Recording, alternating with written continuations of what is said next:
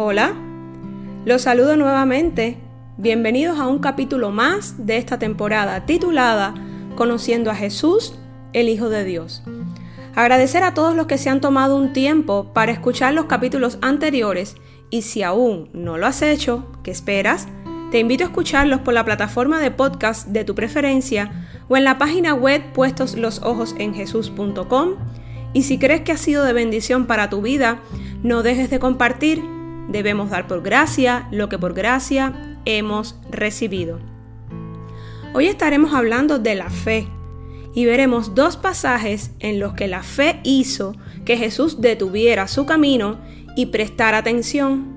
Acompáñame y juntos de la mano del Espíritu Santo seguiremos conociendo a Jesús, el Hijo de Dios. La fe del centurión y la mujer cananea. Lucas capítulo 7 del verso 1 al 10 y leo textualmente. Cuando terminó de hablar al pueblo, Jesús entró en Capernaum. Había allí un centurión cuyo siervo, a quien él estimaba mucho, estaba enfermo a punto de morir. Como a hablar de Jesús, el centurión mandó a unos dirigentes de los judíos a pedirle que fuera a sanar a su siervo. Cuando llegaron ante Jesús, les rogaron con insistencia, este hombre merece que le concedas lo que te pide. Aprecia tanto a nuestra nación que nos ha construido una sinagoga. Así que Jesús fue con ellos. No estaba lejos de la casa cuando el centurión mandó a unos amigos a decirle, Señor, no te tomes tanta molestia, pues no merezco que entres bajo mi techo. Por eso ni siquiera me atreví a presentarme ante ti, pero con una sola palabra que digas, quedará sano mi siervo. Yo mismo obedezco órdenes superiores y además tengo soldados bajo mi autoridad. Le digo a uno, ve y va. Y al otro, ven y viene. Le digo a mi siervo, haz esto y lo hace.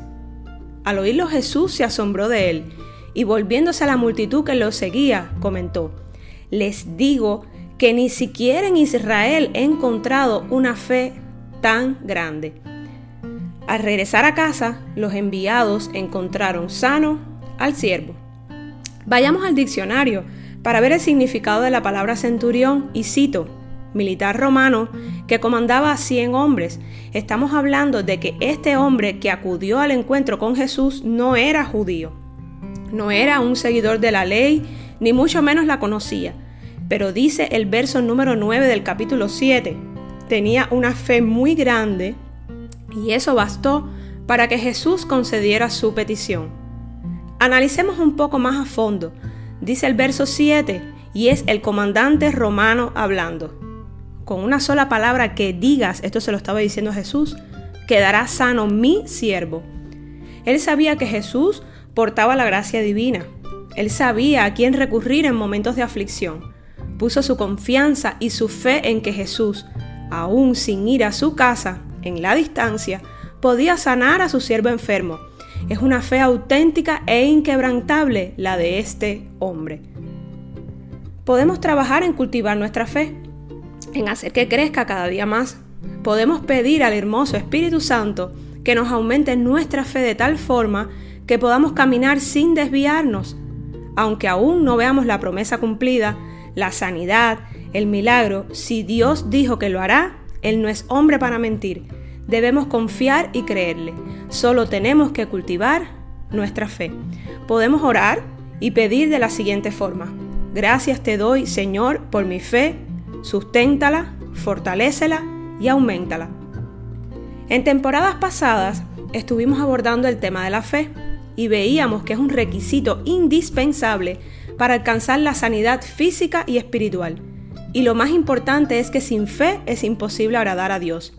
Y tú te estarás preguntando, ¿qué es la fe? Recordemos Hebreos 11.1. Es pues la fe, la certeza de lo que se espera y la convicción de lo que no se ve.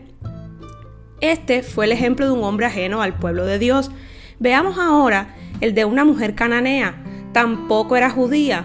Su pueblo se caracterizaba por ser idólatra e impío. Mateo 15 del 21 al 28. Te invito a que lo leas en tu Biblia y pido al Espíritu de Dios ministre tu vida como lo hizo con la mía. Y cito, partiendo de allí, Jesús se retiró a la región de Tiro y Sidón. una mujer cananea de las inmediaciones salió a su encuentro gritando, Señor, hijo de David, ten compasión de mí. Mi hija sufre terriblemente por estar endemoniada. Jesús no le respondió palabra, así que sus discípulos se acercaron a él y le rogaron, Despídela, porque viene detrás de nosotros gritando. No fui enviado sino a las ovejas perdidas del pueblo de Israel, contestó Jesús. La mujer se acercó y arrodillándose delante de él le suplicó, Señor, ayúdame. Él le respondió, no está bien quitarles el pan a los hijos y echárselo a los perros. Y responde la mujer cananea, sí, Señor, pero hasta los perros comen las migajas que caen de la mesa de sus amos. Mujer, qué grande es tu fe, contestó Jesús, que se cumpla lo que quieres. Y desde ese mismo momento quedó sana su hija. La cananea estaba desesperada porque su hija estaba endemoniada y le pidió a Jesús su ayuda y miren cómo lo llama. En el verso 21 dice que la mujer le grita, le clama. Cuando gritamos es porque queremos llamar la atención de otra persona y porque estamos desesperados. Y vuelvo a leer el verso para que entiendan. Señor, hijo de David, ten compasión de mí. Mi hija sufre terriblemente por estar endemoniada. Esta mujer sabía del linaje de Jesús. Clama, pide compasión, se humilla delante de él y de todos los presentes. Jesús no contesta ni una sola palabra. ¿En cuántas ocasiones hemos estado frente a este silencio aparente de Dios y nos rendimos? Dejamos de orar, de confiar, pensamos que Dios se ha olvidado de nosotros, en fin, nos vienen a nuestra mente pensamientos destructivos y miren cuál fue la actitud de la mujer cananea en el verso 25. La mujer se acercó, y arrodillándose delante de él, le suplicó, Señor, ayúdame. Inicialmente gritó, clamó, luego se acercó, se arrodilló en señal de humillación y súplica por su milagro, que era la sanidad de su hija en este caso. Es asombroso ver cómo fue llevando a Jesús para que le prestase algo de atención. La manera de actuar de esta mujer hace que Cristo conceda su petición. Ella se conformaba con las migajas de pan que caían de la mesa, como los perros. Es una analogía que se encuentra en el pasaje que nos describe el grado de fe de esta mujer. Otra en su lugar se hubiera retirado, hubiera desistido a lo mejor, pero hoy vemos un ejemplo de la fe que persevera. Así debe ser la nuestra, nuestra, inquebrantable como la del centurión y perseverante como la de la mujer cananea. Dos hechos abordados en diferentes pasajes de la Biblia, dos acontecimientos narrados con un mismo propósito, un mismo fin, una misma enseñanza, una fe que mueve montañas capaz de llamar la atención del Hijo de Dios. Tú que me escuchas, no dejes de confiar, no dejes de orar, no permitas que tu fe decaiga. Pidámosle al Señor que nos aumente nuestra fe cada día que nuestra meta siempre sea lograr que Jesús voltee y te diga como el centurión. Les digo que ni siquiera en Israel he encontrado una fe tan grande. O como a la mujer cananea, mujer, qué grande es tu fe, que se cumpla lo que quieres.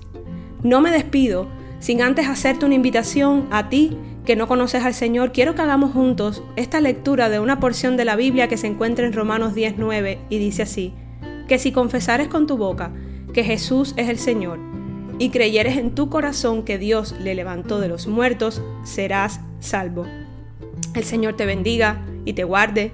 El Señor te mire con agrado y te extienda su amor. El Señor te muestre su favor y te conceda la paz. Te espero en el próximo capítulo. Bendiciones.